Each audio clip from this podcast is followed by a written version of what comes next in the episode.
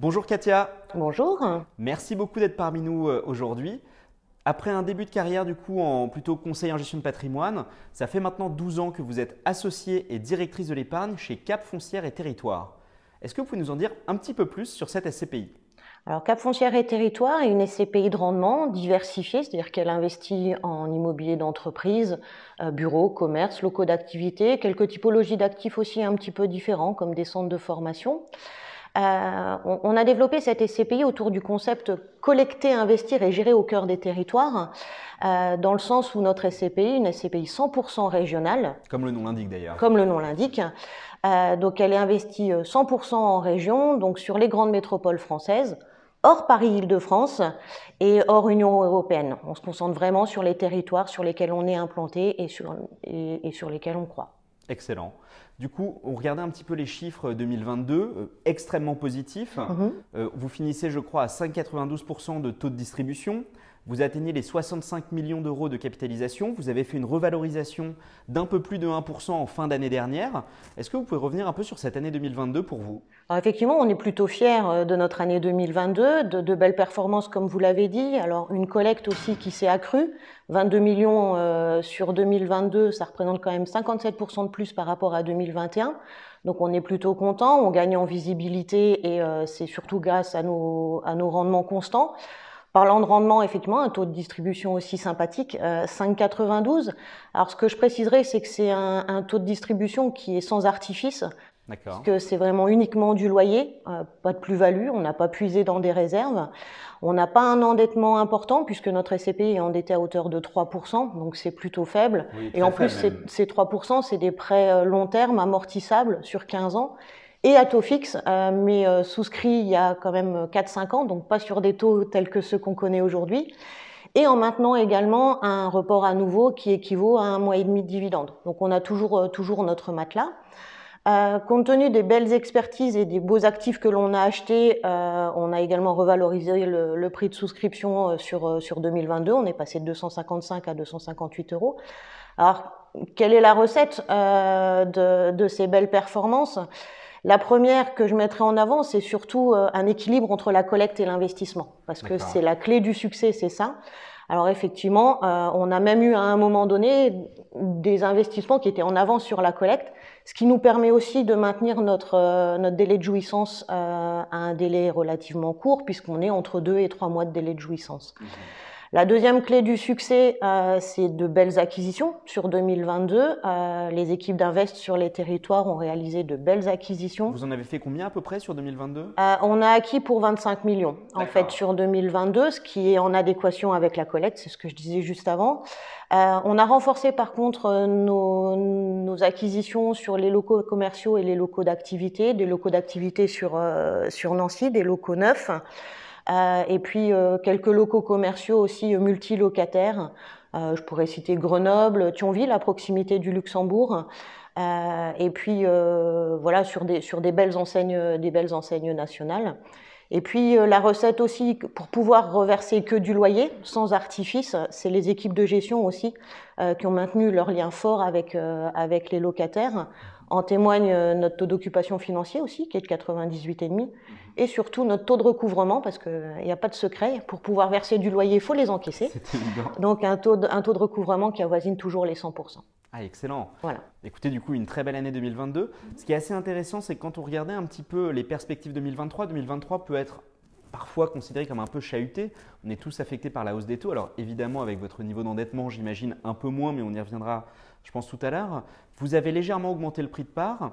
Vous me disiez que la valeur de reconstitution devrait euh, rester stable, voire même peut-être s'améliorer légèrement. Un dividende qu'on a vu en hausse sur les quelques derniers trimestres. Comment vous abordez 2023 alors 2023, notre, notre challenge, c'est de maintenir notre taux de distribution supérieur à 5,5. Depuis l'origine, on avait dit plus de 5, on a toujours versé plus de 5,5. Donc maintenant, notre, euh, notre base, c'est 5,5. Euh, comment on va y arriver? C'est déjà, euh, je suis quasiment sûr d'y arriver puisqu'on a déjà réalisé les premières acquisitions sur le début d'année. Même si le marché de l'immobilier effectivement est un peu chahuté, euh, les acquisitions mettent un petit peu plus de temps, mais on a déjà euh, réalisé deux acquisitions là sur le sur le premier trimestre sur des taux de rendement brut entre 6,5 et 7,5. donc on reste quand même sur notre train au, niveau des acquisitions et avec en plus des belles signatures locatives et des beaux long termes. Donc on sait qu'on va pouvoir maintenir ce, cap-là.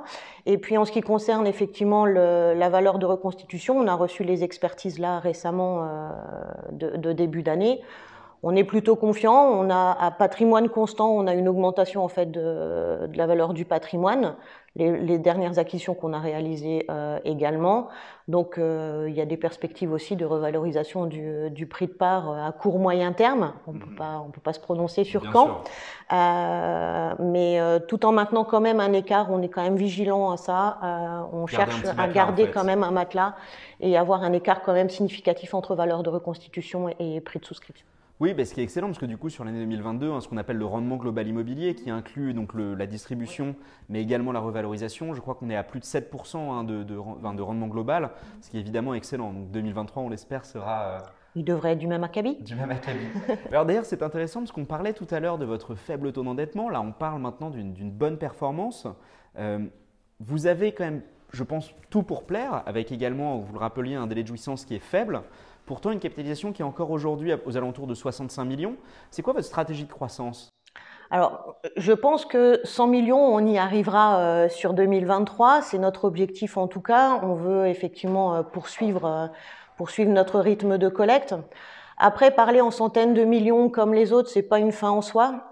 nous, on développe notre SCPI pierre par pierre, c'est le cas de le dire, et surtout, on privilégie une gestion saine. Euh, donc euh, oui, bien évidemment, on veut grossir, euh, on veut grossir, mais à notre rythme. alors, ce qu'il faut savoir aussi, c'est qu'on a eu un démarrage un petit peu lent en ce qui concerne notre SCPI, parce que je rappellerai que notre SCPI est le fruit de la fusion de trois SCPI régionales. que l'on a fusionné donc en 2019. Alors depuis 2019, effectivement, on voit que la, la collecte s'accroît, euh, l'effet taille rassure, euh, c'est sûr. Et puis, euh, il a fallu aussi qu'on, malgré nos 25 ans d'expérience en gestion de fonds immobiliers, il a fallu qu'on se fasse connaître euh, auprès des CGP. voilà, c'est effectivement un changement de produit, un nouveau produit pour nous aussi. faire appel à des partenaires de distribution, c'était nouveau pour nous aussi, donc il a fallu le temps de se faire connaître. c'est chose faite. On a, on a renforcé aussi notre équipe commerciale. Donc je pense qu'on est en ordre de marche pour atteindre les centaines de millions euh, comme nos confrères.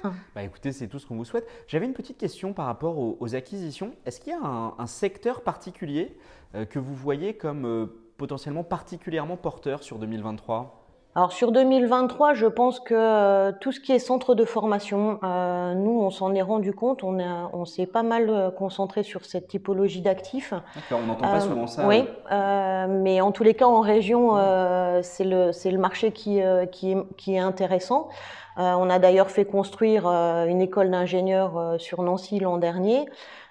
C'était un gros morceau pour nous, 3 millions 7, mais on a un bail de 11 ans et demi ferme fait, l'intérêt aussi d'investir sur les centres de formation, euh, c'est d'avoir des beaux long termes et puis des petits locaux d'activité aussi. Euh, pas des entrepôts logistiques, mais plutôt des locaux d'activité euh, de taille voilà, de, de 500, 600 mètres carrés, avec une partie stockage, une partie bureau. Ça, c'est aussi des actifs que l'on connaît bien. D'accord, écoutez, extrêmement intéressant comme stratégie, effectivement. Euh, d'ailleurs, vous parliez là de, plusieurs acquisitions spécifiques que vous aviez réalisées. On aime bien poser cette question euh, chez Louvinvest, c'est de se dire, si on devait résumer l'ADN de Cap Foncière et Territoire en un bien, ce serait lequel? Ah bah c'est difficile, tellement euh, notre patrimoine est de qualité. Alors je viens de vous citer déjà effectivement cette école d'ingénieurs dont on n'est pas peu fier.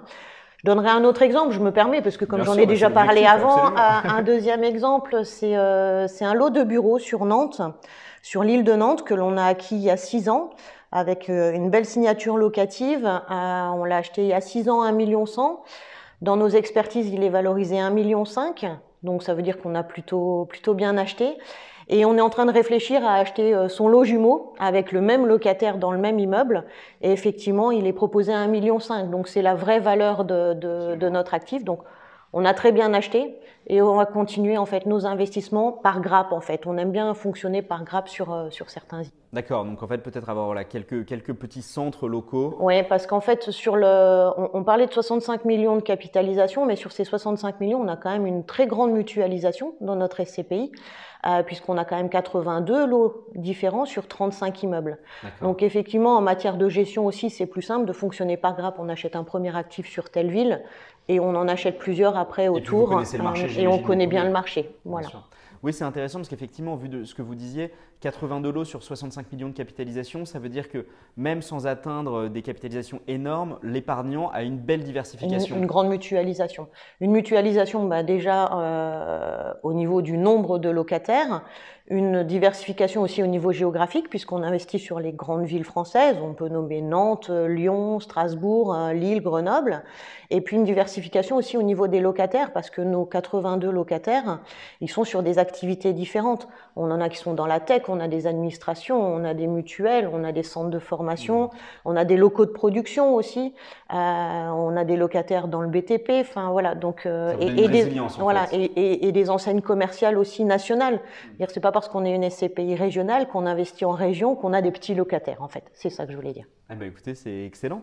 Alors peut-être euh, la, la dernière question pour aujourd'hui serait de se dire on entend énormément parler d'investissement responsable. C'est un thème, bon, on avait la Coupe du Monde il n'y a pas si longtemps, évidemment on a eu pas mal de débats sur, sur le sujet. Euh, vous n'êtes pas, je crois, labellisé ISR mhm. aujourd'hui. Est-ce que c'est un choix? Est-ce que vous avez néanmoins des objectifs ESG en interne? Comment vous abordez cette question? Alors, sur 2022, déjà, on s'est concentré sur le décret tertiaire qui a beaucoup été oublié, euh, qui, je rappelle, euh, vise à, à, réduire quand même de 40% les consommations d'énergie et de gaz à effet de serre pour les immeubles de plus de 1000 m2 à horizon 2030. Donc on s'est quand même concentré là-dessus.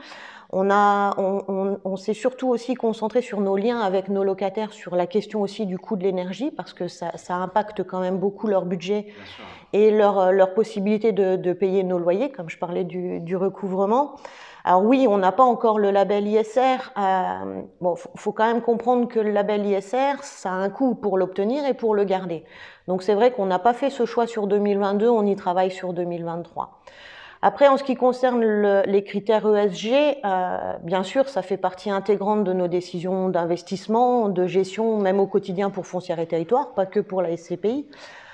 Alors, sur le E de, de ESG, l'environnement, ce que je pourrais dire, c'est quand même que notre parc euh, immobilier est relativement récent. Euh, on poursuit nos acquisitions sur des immeubles passifs, on est très sensible à ça. On a même un, un, lot de bureaux dans un immeuble à énergie positive, donc ça, ça, ça, ça devrait le faire pour le label ISR, donc un, immeuble qui euh, produit plus d'énergie qu'il n'en consomme. On a d'ailleurs nos locaux euh, de foncière et territoire dans ce même immeuble. en ce qui concerne le S de social, alors si je parlerai de certains locataires, peut-être, on a quand même des pôles emploi. Je parlais de centres de formation pour la fonction publique. Euh, on a des mutuelles. Voilà, je pense qu'on a, on a aussi un panel de locataires qui peut rentrer dans ce cadre-là. Et puis euh, le G de gouvernance. Alors, je ferai un petit clin d'œil aux, équipes de foncière et territoire. Euh, on est plus de femmes que d'hommes dans les effectifs de foncière et territoire, y compris à des, à des, postes, des postes à responsabilité. Je suis là d'ailleurs aujourd'hui, donc, euh, ah voilà. C'est assez exceptionnel, vous avez raison de le mentionner. C'est vrai que ça n'arrive pas souvent. Hein. Ah oui, et puis depuis l'origine, en fait, il y a toujours eu plus de femmes que d'hommes chez Foncière et Territoire. Bah écoutez, merci beaucoup Katia, c'était extrêmement instructif. J'espère que nos auditeurs vont évidemment découvrir et, ou alors redécouvrir la SCPI Cap Foncière. Merci. Bah merci à vous.